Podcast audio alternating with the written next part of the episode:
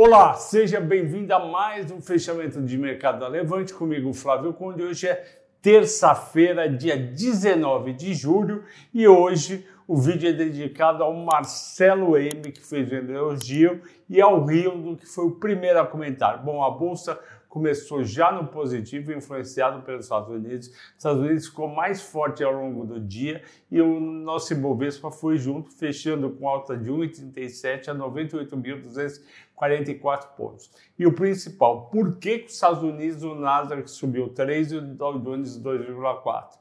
O motivo foi que os investidores deixaram de lado a preocupação com recessão e passaram a focar o que realmente interessa na bolsa, que são os resultados das empresas. E os resultados têm vindo, na média, acima, mais 70% veio acima do esperado.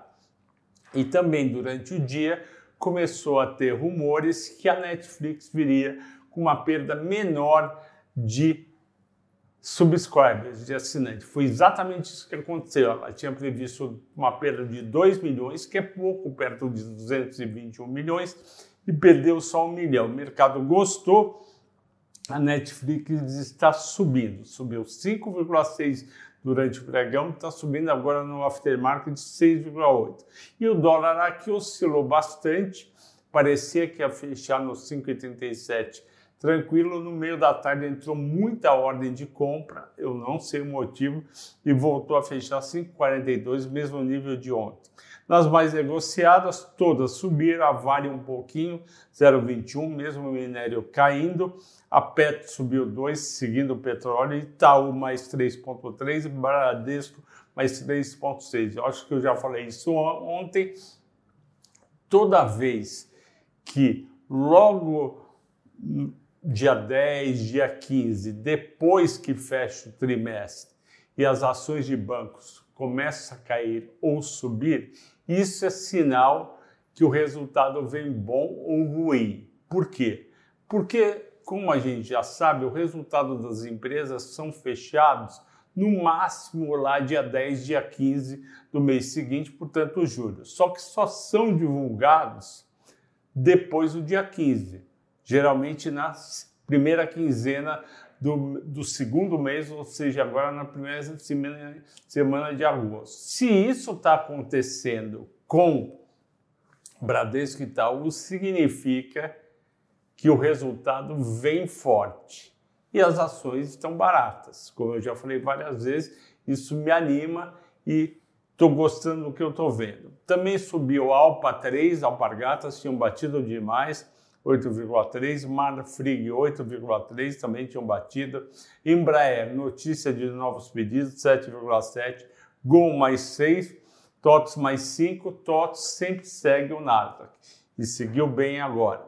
Destaques de baixa, Edux menos 4, Cogna menos 3, não sei o motivo, Fleury menos 2,5, não vejo sentido, Eneva menos 2,3 e Radiel menos 1,9 tá para sair no Congresso, que nem saiu o piso mínimo dos enfermeiros, tá para sair o piso mínimo dos farmacêuticos. E o mercado ficou com medo de pegar tanto Fleury como acabar pegando também a droga raia Drogazil.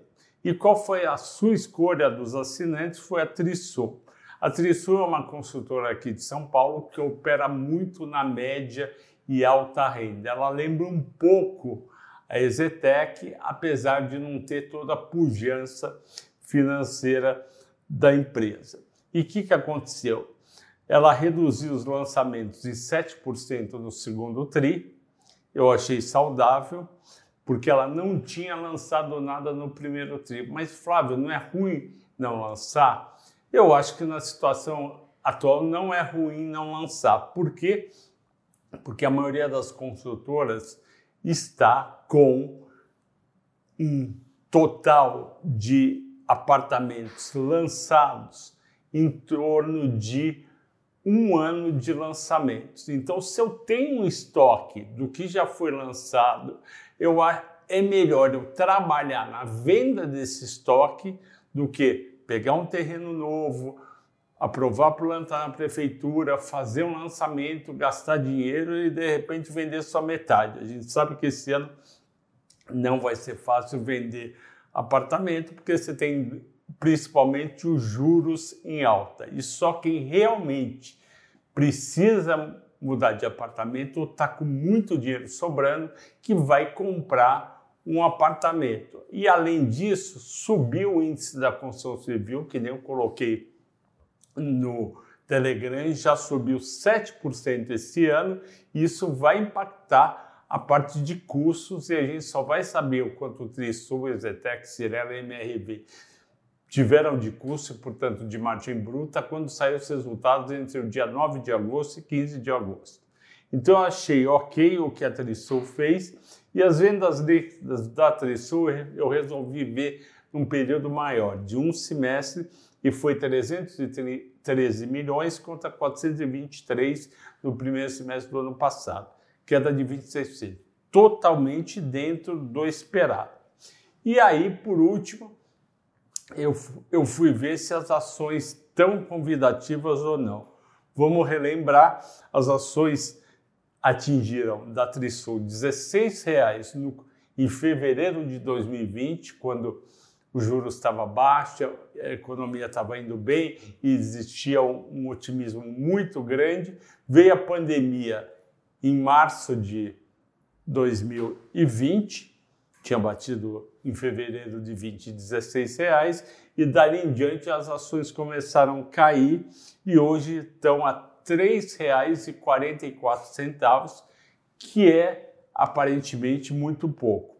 Eu fui ver os múltiplos, ela está valendo 53% do valor patrimonial, ela tem um valor patrimonial de 1 bilhão 230 e está valendo 650 milhões. Só que ela tem uma dívida. Se eu somar essa dívida, vai dar 950 milhões, ainda abaixo do valor patrimonial.